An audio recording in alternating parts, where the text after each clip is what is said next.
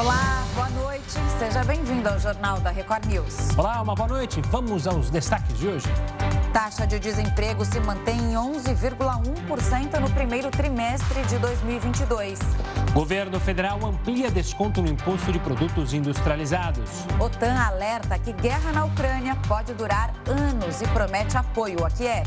E ainda, Comembol multa River Plate em 150 mil reais por ato racista de torcedor.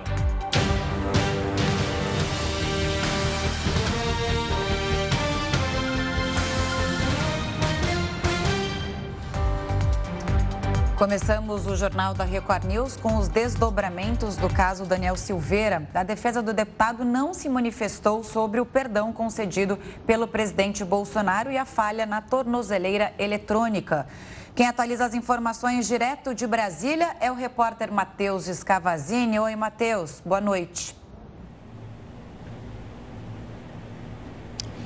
Boa noite, Camila, Gustavo, boa noite a todos. A defesa do deputado tinha até a meia-noite, na madrugada dessa quinta para sexta-feira, para se manifestar e explicar o motivo de a tornozeleira eletrônica de Daniel Silveira não funcionar desde a Páscoa.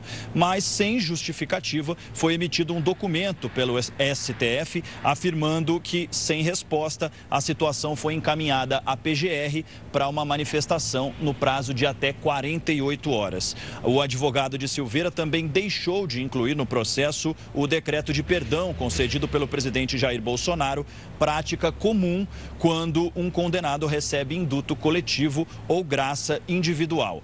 O ato foi recebido como por ministros como uma afronta ao Supremo. O ministro Alexandre de Moraes também falou sobre o assunto hoje. Ele quer a condenação do deputado por declarações defendendo o ato institucional número 5 durante instrumento de, da, durante a ditadura e outras declarações consideradas antidemocráticas. Segundo Moraes, liberdade de expressão não é liberdade de agressão. Camila, Gustavo, Obrigado pelas informações, Matheus. Uma ótima noite, um ótimo final de semana. Olha, ainda em Brasília, o governo federal ampliou de 25% para 35% a redução do IPI. O corte extra foi celebrado pelo setor industrial. A medida foi publicada no Diário Oficial da União desta sexta-feira. A diminuição do imposto sobre produtos industrializados vale a partir de 1 de maio e não depende da aprovação do Congresso. Entre os itens afetados pela nova rodada estão calçados, tecidos, aparelhos de TV e de som carros e móveis. A maioria dos artigos também produzidos na Zona Franca de Manaus permanecerão com a alíquota de 25%. Desde o início do ano, autoridades do Amazonas pressionam o governo para não diminuir o IPI para todos os produtos. Eles temem que a medida prejudique a vantagem competitiva da região já isenta do imposto. A mudança já havia sido apontada pelo ministro da Economia Paulo Guedes na quarta-feira. Com a decisão, a Secretaria de Governo espera uma redução de mais de 15 bilhões de reais na carga tributária deste ano. Para 2023, a previsão é de um recuo bastante superior, de 27 bilhões de reais. E para 2024, a expectativa é de 29 bilhões a menos na arrecadação com impostos. Para o Planalto, o novo decreto visa fomentar a economia abalada pela pandemia. A decisão animou o setor industrial. Na avaliação do gerente de análise econômica da CNI, a categoria não será a única beneficiada pela redução do IPI. Todos ganham com a redução da, das alíquotas de IPI é, eh, na economia brasileira. Ganha a indústria, que reduz um pouco das pressões inflacionárias que a indústria vem sofrendo há algum tempo. Ganha os consumidores, que podem ter acesso a produtos mais baratos. Ganha a economia como um todo, porque o comércio vai ganhar mais. É, setor, os outros setores da agropecuária e dos serviços vão ter produtos industriais à disposição mais baratos. A economia pode rodar mais, destravar um pouco. Já os estados e municípios não viram o decreto com bons olhos. Em nota, o Comitê Nacional dos Secretários de Fazenda dos Estados e do Distrito Federal destacou que os consumidores podem não ser favorecidos com a medida. O grupo ainda enfatizou que ela prejudicará a receita. Apesar de ser arrecadado pela União, uma parcela do ganho com o IPI é partilhada com os entes da federação. Ainda segundo o Concefaz, o corte, somado à redução da receita com combustíveis, pode comprometer a prestação de serviços essenciais. A Comebol prometeu punições mais severas aos clubes em casos de racismo nos torneios organizados pela Confederação. Só nesta edição da Copa Libertadores foram sete casos contra brasileiros. O anúncio foi feito nesta sexta-feira. A principal entidade do futebol na América do Sul, afirmou em nota que vai promover mudanças na regulamentação para aumentar e endurecer as penalidades aos clubes em casos de racismo. O posicionamento é uma resposta depois de um novo caso de injúria racial contra brasileiros. Torcedores do Flamengo foram alvo de gestos racistas durante a partida contra a Universidade Católica do Chile. O Flamengo lamentou o caso nas redes sociais e pediu que a Comembol tomasse providência sobre o caso. O episódio foi o terceiro da semana e o sétimo nesta edição da Copa Libertadores. O clube chileno afirmou que vai banir os torcedores que fizeram os gestos dos jogos da equipe. Torcedores do Palmeiras também foram alvos de gestos racistas, mas no Equador, onde a equipe enfrentava o Emelec. Em São Paulo, um torcedor argentino do Boca Juniors chegou a ser preso durante a partida entre a equipe e o Corinthians, mas foi liberado após pagar fiança. As duas equipes paulistas lamentaram o caso. Um dos primeiros punidos foi o River Plate. O clube argentino foi multado em 30 mil dólares. Um torcedor do clube atirou bananas em direção aos torcedores do Fortaleza na semana passada. Antes da nota da Comembol, o presidente da Confederação Brasileira de Futebol enviou um ofício ao presidente Alejandro Domingues cobrando mais rigor nos casos. A CBF também vai promover em junho um seminário para debater o assunto e combater o racismo. O evento contará com a presença de representantes de clubes brasileiros, da FIFA, da Confederação Sul-Americana de Futebol, do Superior Tribunal de Justiça Desportiva e do Ministério Público. Os Estados Unidos também abriram um processo contra a Vale. Sabe, é, pois é, lembra da Vale? Dos casos terríveis que terminaram com milhares, uma tragédia humana, uma tragédia ambiental. Mas quem vai contar detalhes sobre esse processo é o Heraldo Barbeiro. Geraldo, mais um contra a mineradora. O que, que você tem de informações nesse caso? Explica para gente. Olha, Gustavo, as informações são as seguintes. No caso da Vale, é a segunda condenação. A primeira, a gente contou aqui, foi no Reino Unido, porque a Vale é sócia da B, BH Billington, que é uma empresa lá australiana, e a, o pessoal entrou com ação de indenização contra eles no Reino Unido, contra a Vale e contra essa empresa australiana, por causa lá do caso do fundão. Agora, esse caso de hoje é o seguinte: uma explicação para o nosso pessoal aqui. Quando você pega ações da sua empresa, pode ser da Vale ou pode ser da Petrobras, e coloca para vender na Bolsa de Valores de Nova York, você assina um documento dizendo o seguinte: que você vai se submeter a uma fiscalização feita pelo Conselho de Ações, de Conselho de, de, de Valores Mobiliários. Aqui tem também, na Bolsa aqui também tem. Conselho de Valores Mobiliários. E daí, o que, que esse cara faz? Eles fazem o seguinte: se porventura o preço das ações que um americano comprou despenca, eles vão querer saber por que, que despencou. E aí eles abrem esse inquérito, como abriram esse inquérito agora em relação à Vale. O que, que eles acharam? Eles acharam o seguinte, que a Vale sacaneou, que eles sabiam que a, que a tal da barragem era instável, que eles não levaram isso a sério que além dos danos do meio ambiente e das pessoas mortas, que é um negócio muito grave, eles prejudicaram os acionistas americanos lá. E aí o que os caras disseram lá, ah, é assim, nós vamos multar vocês. Então abriram um inquérito para multar a Vale. Olha, eu fui lá ver quanto é que é a multa. 4 bilhões de dólares. O, o, o, Conselho de Valorização Imobiliária, o Conselho de Valor Imobiliário, multou em 4 bilhões de dólares, dizendo o seguinte: vocês mentiram.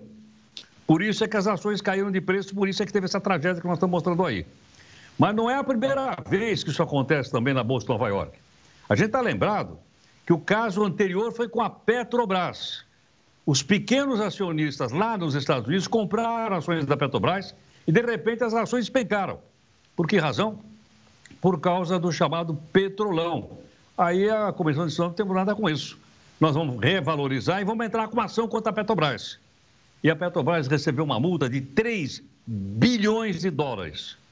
Olha, duas condenações, uma de 4, outra de 3. Essa de 3 da Petrobras, para não ficar mal, porque fica no noticiário, a gente fica falando aqui, a Petrobras fez um acordo, foi lá e pagou 3 bilhões de dólares. Por quê? Porque a empresa foi roubada aqui, teve o petrolão, a gente acompanhou tudo isso aí, mas lá eles protegem o pequeno acionista. Aqui nós não protegemos ninguém. Ninguém recebeu tostão aqui, porque a Petrobras foi simplesmente lapidada. Ninguém recebeu nada. As ações caíram de preço, problema de vocês. Não é o caso que acontece na Bolsa de Valores de Nova York, que é a mais importante do mundo. e por esse motivo lá funciona a Comissão de Valores eh, Imobiliários. Por esse motivo, então, nós temos essa prática que eu acho que é extremamente importante, porque ajuda a investigar essas grandes empresas. Pode ser a Vale, pode ser a Petrobras, que ficam espalhando por aí a última, a última invenção do marketing, o ESG. É uma sigla inglesa de meio ambiente, sustentabilidade e governança. Então, agora nós estamos praticando o ESG. Na minha opinião, isso é mais uma jogada de marketing para tentar livrar um pouco a cara dessas empresas que ou provocam danos como esse que a gente está mostrando, ou mexe com o bolso do acionista. Se é lá, eles pagam. Se é aqui, faz de conta que nada aconteceu. Claro, com certeza. Tá certo, Heródoto. Então você volta daqui a pouquinho para falar outro assunto aqui para gente. Até já. Até já, Boa noite. Já. Não tinha te falado boa noite. Bom, e a taxa de desemprego no país ficou estável no primeiro trimestre de 2022. A gente volta com os detalhes daqui a pouquinho. Estamos de volta com o Jornal da Record News para falar da taxa de desemprego no Brasil, que ficou estável no primeiro trimestre deste ano. Ainda assim, atinge quase 12 milhões de brasileiros. No Brasil, ficou em pouco mais de 11% e se manteve no mesmo nível dos três últimos meses de 2021. De acordo com o IBGE, a marca também é a menor para o trimestre desde março de 2016. Os dados do IBGE também apontaram um crescimento de 1,5% no rendimento médio real sobre o trimestre anterior. Mas, em comparação com o mesmo período de 2021, caiu mais de 8%. O valor, pouco acima de R$ 2.500, é o menor para o primeiro trimestre em 10 anos. Já o número de empregados com carteira de trabalho aumentou 1%, enquanto o grupo sem carteira ficou estável. São mais de 38 milhões de pessoas sem carteira assinada. 40% dos trabalhadores estão na informalidade. O levantamento do IBGE mostra ainda que de janeiro a março, 11 milhões e 900 mil pessoas estavam fora do mercado de trabalho. Bom, e apesar da estabilidade da taxa de desemprego, um levantamento da Austin Rating apontou que o número de desocupação no Brasil deve ser um dos maiores do mundo. Para fazer uma análise sobre esse cenário, a gente conversa agora com o economista Alex Agostini. Alex, bem-vindo ao Jornal da Record News. Boa noite a você. Bom, o que coloca o Brasil, então, numa das piores colocações na América Latina e em nono no ranking mundial? Boa noite, Camila. Boa noite a todos. Bom, Camila, o grande problema no Brasil, sem dúvida alguma, está relacionado ao baixo nível de investimento na economia. Nós temos um baixo nível de produtividade, pesquisa, desenvolvimento. Mas, além disso, nós temos outros dois fatores também relevantes. A carga tributária no país, incidente sobre a mão de obra, ela é muito pesada. Então, em momentos de crise que o Brasil passa, seja crise doméstica ou crise global, e nós temos diversas crises, né, sempre uma atrás da outra, só nesta década de 2012 até 2022, nós tivemos aí pelo menos quatro momentos é, de crise na economia brasileira. É, e tem um outro fator que é o baixo nível de qualificação da mão de obra. Em alguns setores, inclusive, há déficit de mão de obra, ou seja, as pessoas não têm qualificação para conseguir o emprego. E aí, nesse cenário global, mesmo com crise nos demais países, o Brasil sempre fica ali é, na, entre os países que têm a maior taxa de juros, porque isso é estrutural, isso é histórico. Enquanto não houver uma reforma tributária de fato para reduzir o encargo sobre a mão de obra, quando houver uma crise, naturalmente que o trabalhador será o primeiro ativo a ser dispensado. E ele é o último ativo a ser contratado quando ocorre a recuperação da economia. E nós vamos vivendo essa gangorra há muito tempo e no momento atual, inclusive, tem uma pesquisa que, na média, os desempregados demoram seis meses para recuperar o emprego. Então, isso vai mantendo essa taxa de desemprego em nível bastante elevado. Uma boa noite também da minha parte, é, Alex. Eu queria perguntar, você fala né, sobre esse problema estrutural, sobre essa questão do nosso emprego é, não ser um emprego qualificado. Isso afeta diretamente a renda do brasileiro, que é muito baixa se comparada a outros países, a renda do trabalhador, que vive ainda muito dos famosos bicos, do emprego fora da carteira de trabalho? Boa noite. Olha, perfeita a colocação, né? é, justamente por nós termos um nível de qualificação muito baixo, há uma rentabilidade de capital também muito baixa, né? Estudos mostram que, naturalmente, as pessoas que têm maior tempo de estudo, elas têm uma remuneração melhor. Mas, ainda assim, o Brasil, na média, né, no rendimento médio comparado aos demais países, entre as 15 maiores economias do mundo que o Brasil está, nesse ranking, é, nós temos a pior renda média. Isso é ruim por quê? Porque há um consumo mais moderado ou sempre é, via crédito. A taxa de juros do Brasil é uma das maiores do mundo, então isso vai alimentando o que nós chamamos de ciclo vicioso. Ou seja, a gente não consegue desatar esse nó para melhorar a qualidade do emprego, que por sua vez vai melhorar a qualidade da renda. E para que a gente possa mudar esse cenário, é preciso que os governos olhem para o mercado de trabalho não só no curto prazo, é claro que essa proteção social que o governo tem dado neste momento pós-crise, pós-pandemia, é importante e precisa ser mantido. Mas, paralelamente, precisa ter um plano de longo prazo para a gente mudar essa situação do trabalhador brasileiro, ter uma qualificação de mão de obra melhor. Senão, nós vamos continuar com isso. Um baixo nível de crescimento da economia, porque 60% do PIB é formado pelo consumo das famílias. Se não tem emprego e tem renda baixa, o PIB não cresce, os investimentos não ocorrem e nós ficamos nessa ciranda que não sai do lugar, infelizmente. Complementando o que você está dizendo e a pergunta do Gustavo né, sobre a renda média, essa pesquisa da PNAD mostrou que a renda média do brasileiro é de R$ 2.548, que houve uma pequena melhora nesse trimestre, mas se a gente comparar com os níveis pré-pandemia, a renda caiu demais, assim como é, os empregos também. Né? Muita gente perdeu o emprego durante a pandemia e, como você disse, as pessoas demoram pelo menos eu achei esse dado muito interessante, seis meses para conseguir se recolocar no mercado de trabalho. Isso quando dá tudo certo, né? Porque tem muita gente que fica procurando emprego por anos e aí sempre nessas pesquisas aparecem as, aparecem as pessoas que de repente é, desencanam de tentar a se recolocar no mercado de trabalho. Agora, como sair desse ciclo vicioso que você está dizendo, né? Ou pelo menos atingir a situação de outros países. A gente está pior quando a gente olha no ranking é, da, da, que você é responsável, pior que a Argentina, pior que outros países da América Latina. É, e, a, e a economia argentina não vai tão bem como a economia brasileira. Olha, é, como eu disse antes, é, é, preciso que tenhamos um plano de longo prazo. Né? O Brasil, claro, tem a sua dificuldade também regional. Nós temos muitas diferenças entre Sul, Norte, Centro-Oeste, Sudeste, é, de qualificação de mão de obra. Então, é importante que haja em todos, todas as esferas de governo, municipal, estadual e federal, um plano é, de governo, de política pública voltada para a qualificação de mão de obra, investimento em pesquisa e desenvolvimento de longo prazo. O problema é que o que a gente vê ao longo das últimas décadas é que os governos, seja ele qual for, é, sempre olha apenas aquele período do seu mandato, né? quatro anos, no máximo oito anos.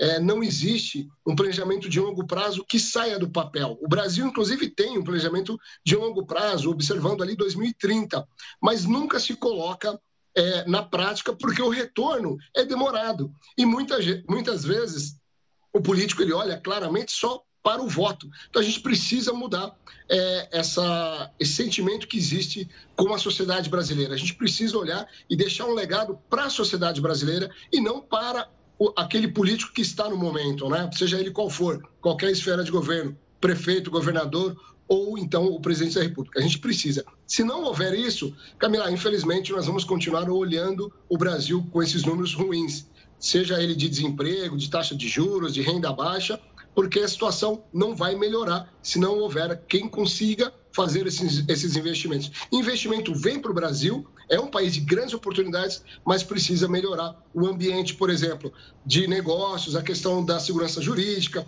a questão da reforma tributária, enfim, são vários fatores que precisam ser colocados à mesa e discutidos de forma bastante é, significativa. Alex, olhando esse último dado divulgado pelo IBGE, essa estabilidade, isso estava no radar de vocês, analistas? Era algo que se imaginava? Era, ou vocês esperavam um número um pouco maior ou um pouco menor? Gustavo, boa colocação. Neste mês de março, em geral, sazonalmente, é um período em que tem uma alta da taxa de desemprego, porque aqueles empregos temporários de final de ano, eles duram aproximadamente 90 dias. Então, ali nas festas de final de ano, chega março, começa a aumentar o desemprego. E neste mês de março, foi uma queda em relação a fevereiro. Então, foi uma surpresa, ficou abaixo do que a gente esperava. A Austin projetava 11,4, veio 11,1. É, sem dúvida alguma, uma situação muito positiva. A gente precisa olhar para isso. É sinal de que nós estamos saindo fortalecidos da pandemia. Mas, de novo, saídos, saímos fortalecidos, mas de forma lenta. Precisamos avançar mais. Esse avanço de médio e longo prazo é que precisa ser alterado. No curto prazo, que é, vamos dizer, neste ano, nós vamos ter uma melhora da taxa de desemprego em relação ao ano passado, em relação a 2020. Mas o que esperar para, para os próximos anos? Essa que eu acho que tem que ser a maior preocupação. Mas agora, sem dúvida alguma, foi uma surpresa muito positiva. É, que bom que a surpresa foi positiva e torcer para que a economia volte a um patamar em que as pessoas consigam trabalho e renda principalmente. Né? É importante também o brasileiro recuperar a renda que está tão pressionada pela inflação, aumento de preços e tudo mais. Obrigada pela entrevista aqui ao Jornal da Record News. Ótimo final de semana para você, Alex. Agradeço você, Camila, Gustavo e a todos que nos assistiram. Um abraço. Um abraço, Alex. Mudando de assunto, o jornal inglês The Telegraph afirmou que o Chelsea tem um novo dono. Pois é, o novo proprietário é esse aí, seria o americano Todd Bowley. A informação ainda não foi confirmada pelo clube nem pelo banco responsável pela operação. Esse é o ex-dono. A oferta vencedora seria de quase 22 bilhões de reais. Todd tem participação em equipes importantes de esportes americanos. Ele é um dos proprietários, coproprietários, do Los Angeles Lakers da NBA, time de LeBron James, liga de basquete dos Estados Unidos, e também do Los Angeles Dodgers, este equipe, esta equipe da Liga de Beisebol Americana. Você sabia que pelo menos 11 mil pessoas morrem todos os anos em São Paulo por causa da poluição do ar? Daqui a pouco a gente te conta os detalhes. O Heródoto Barbeiro vai trazer esses números para a gente e o Jornal da Record News volta já já. Estamos de volta com o Jornal da Record News para falar sobre a guerra na Ucrânia. O TAN acredita que o conflito pode durar anos e revelou que a aliança militar está pronta para ajudar Kiev. Geral da OTAN, Jens Stoltenberg, afirmou que a aliança vai ajudar a capital da Ucrânia a substituir antigas armas da era soviética por modernos equipamentos. Os aliados da OTAN também intensificaram o apoio à Ucrânia e até agora os aliados da OTAN prometeram e forneceram pelo menos 8 bilhões de dólares em apoio militar à Ucrânia. Vemos a importância de intensificar ainda mais nosso apoio. A declaração foi dada após o Kremlin afirmar que o fornecimento de armas ocidentais à Ucrânia representa uma ameaça à segurança do continente europeu e provoca instabilidade.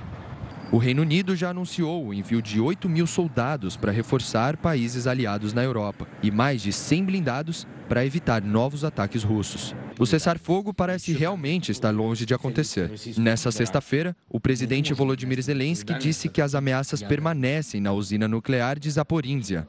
A Rússia atingiu alvos de praticamente uma ponta da Ucrânia à outra. Os bombardeios aconteceram enquanto o chefe das Nações Unidas visitava Kiev.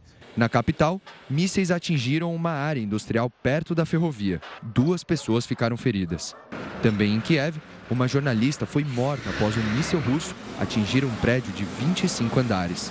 Outras 10 pessoas ficaram feridas. O governo alemão disse que o ataque foi desumano. O porta-voz do governo ainda ressaltou que o bombardeio mostra o quanto o presidente Vladimir Putin não tem nenhum respeito pelo direito internacional.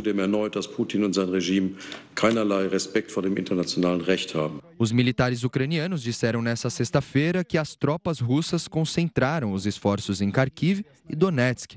Isso para evitar que as forças ucranianas voltem a esses locais. De acordo com o prefeito de Mariupol, um bombardeio à siderúrgica da cidade deixou pelo menos 600 pessoas feridas. O local abriga cerca de mil civis. Eles estão ficando sem comida, água e remédios. A sexta também foi marcada por uma homenagem feita por Zelensky. O presidente entregou medalhas a militares ucranianos.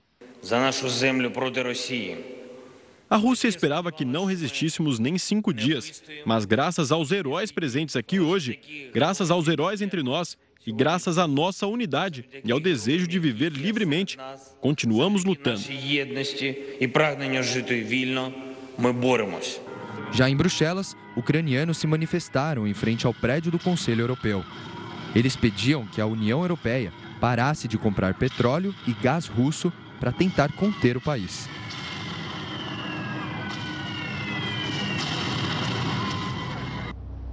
Sessenta e cinco dias de conflito. Para falar mais sobre os últimos acontecimentos da guerra na Ucrânia, a gente conversa agora com o Leonardo Trevisan. Ele é professor de Relações Internacionais na SPM. Professor, boa noite, bem-vindo mais uma vez. Já começar com a sua leitura sobre essa fase da guerra, é, Kiev sendo atacada, mais civis sendo mortos, situação muito crítica em Mariupol. É, qual é a leitura que a gente faz dessa semana? Olha, é, boa noite, boa noite Camila, boa noite Gustavo, boa noite a todos que nos escutam. Não é? De fato, nós estamos vendo a consolidação daquilo que já estava desenhado uh, há pelo menos 10 dias, né? que a Rússia fez uma escolha, uma escolha estratégica. Né? Ela vai atingir, como vocês mostraram aí, ela vai atingir com bombardeios praticamente qualquer região da Ucrânia, mas ela vai consolidar da sua presença física com infantaria, com tanques blindados na região leste, né? naquela faixa de território que, que vai lá de cima, desde Kharkiv até Odessa. Né? Ela está, de alguma forma, a Rússia está, de alguma forma, ela fez uma, vamos dizer deste modo, uma contenção dos seus objetivos, em vez de dominar a Ucrânia toda, ela reduziu as suas vamos dizer, os seus alvos, e de algum modo isso está traduzido numa fase nova da guerra, como já está mostrando, como vocês mostraram aí, em que a Rússia vai consolidar essa presença nesta região e o próprio Zelensky já sabe disso e de algum modo está se preparando para uma negociação Inclusive, hoje já comentou exatamente este ponto, que se os russos decretarem que esta região é exclusivamente russa, ele abandona as negociações. O que, que isso significa? Zelensky já sabe que a demanda russa será pelo corte dessa fatia de, da Ucrânia para uma ocupação, vamos dizer desta forma, duradoura, eterna. O cessar-fogo está longe? depende de como nós olhamos para o cessar-fogo. Se nós olhamos para o cessar-fogo para as condições ucranianas, está assim. Se nós olhamos para o cessar-fogo nas condições russas, com as potencialidades do armamento russo, do exército russo, ele pode inclusive estar mais perto. Professor, eu queria pegar, o... antes de mais nada, uma boa noite.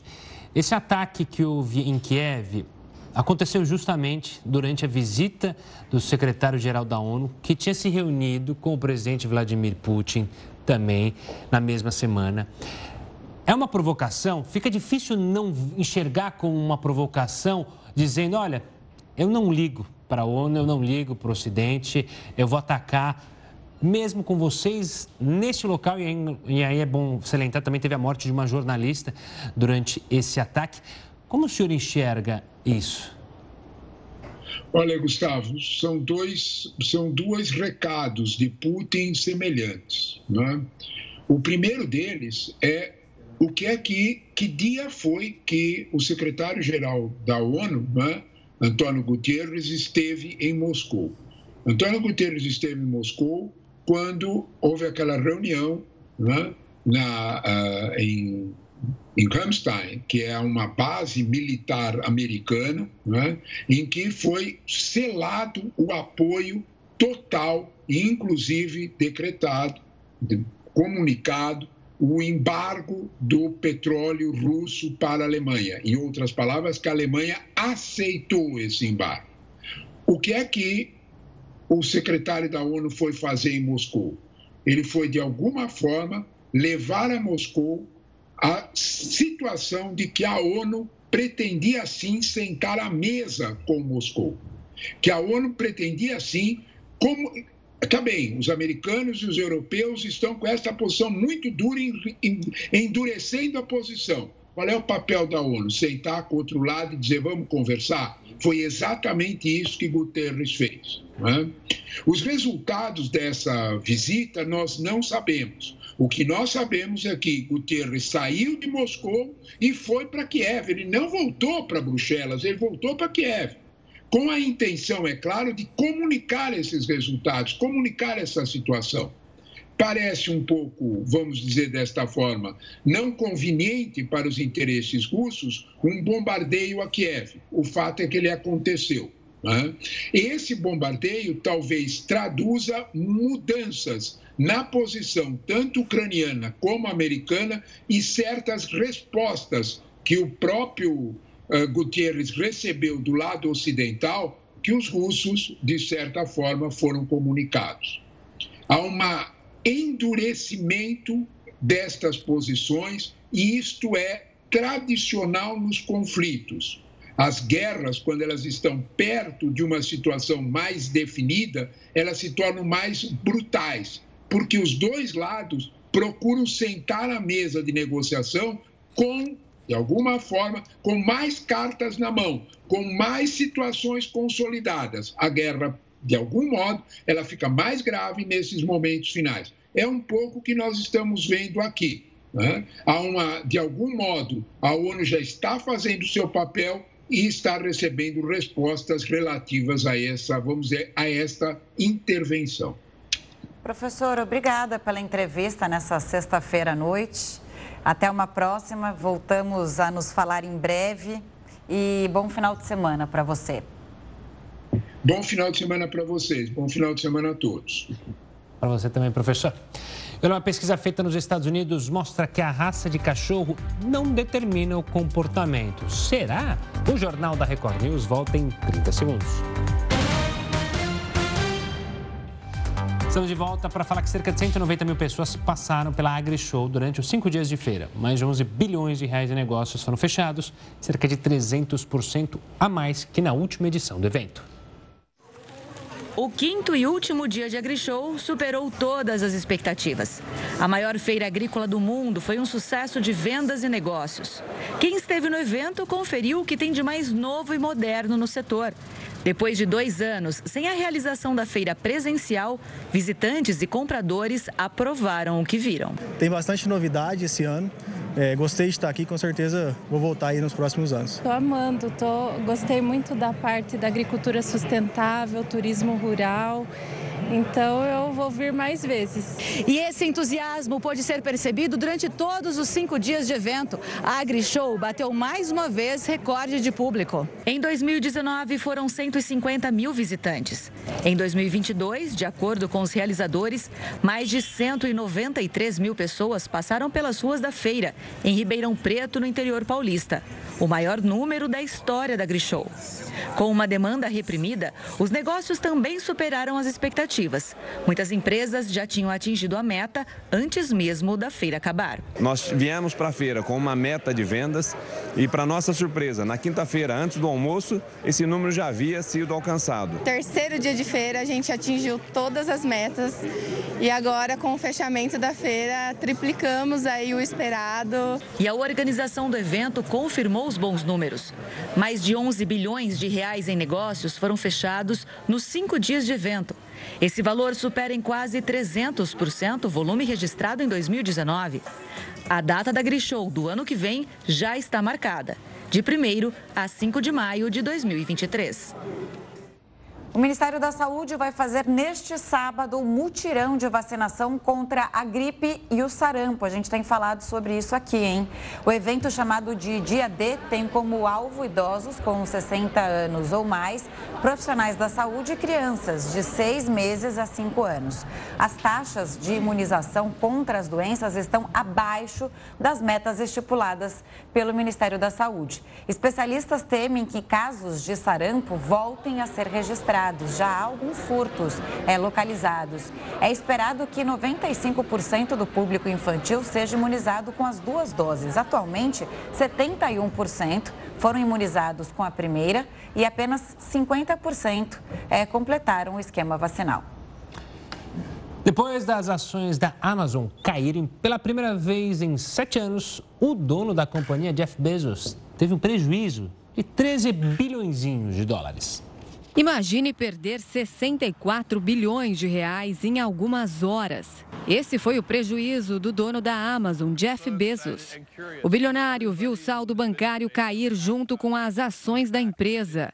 Foi a primeira vez que isso aconteceu desde 2015. As ações da companhia caíram 8% na manhã desta sexta-feira. A queda foi motivada pelo aumento nos gastos com funcionários e os impactos da pandemia e da guerra na Ucrânia. A alta do dólar também afetou os lucros da empresa, que viu as vendas caírem junto com o poder de compra dos consumidores. A queda no valor das ações é um problema enorme para Bezos. Além de ser dono da empresa, a maior parte do patrimônio do americano está justamente em ações da Amazon. Ou seja, a fortuna pessoal do bilionário também cai. Desde o início do ano, ele já perdeu mais de 23 bilhões de dólares. Sua fortuna é avaliada atualmente em 169 bilhões de dólares, mas chegou a ser de 210 no ano passado. O dono da Amazon é o segundo homem mais rico do mundo, atrás apenas do novo dono do Twitter, Elon Musk, que tem um patrimônio de nada mais, nada menos que 265 bilhões de dólares. Coisa de bilionário, né? É, agora mudando de assunto, polêmico, viu? Porque tem aquela história, né? O cachorro parece com dono, será que tem aquela característica da raça? O que, que você acha, Gu? Ah, eu vou pelo meu exemplo, né? Meus cachorros da raça Bulldog inglês. São todos a mesma coisa. Preguiçosos, teimosos e de uma fofura única. Já eu acho a minha cachorrinha super parecida comigo. Acho que numa raça não influencia tanto. Tem a, característica ali não, também. Você acha parecida? Não esteticamente. Bebês, né? esteticamente não. também. É mesmo? Bom, mas um novo estudo revelou que a raça dos cachorros tem pouca influência no comportamento dos animais.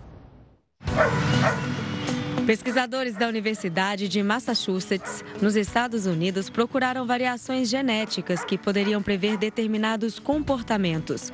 Para isso, analisaram 2.155 cachorros de raça pura e vira-latas. Os cientistas combinaram os dados encontrados com 18 mil pesquisas feitas com tutores de cães. O resultado encontrado: apenas 9% da variação de comportamento pode ser explicada pela raça. O ambiente no qual o cão está inserido, segundo a pesquisa, é o melhor indicador. O traço comportamental mais associado a determinadas raças é a obediência, especialmente quando os animais passam por algum tipo de treinamento. Os pesquisadores apontaram que faltam pesquisas genéticas para comprovar a ligação entre raça e comportamento e que cada cachorro é único. Outro fator destacado pelos cientistas é que as características associadas a raças específicas provavelmente surgiram de milhares de anos de evolução.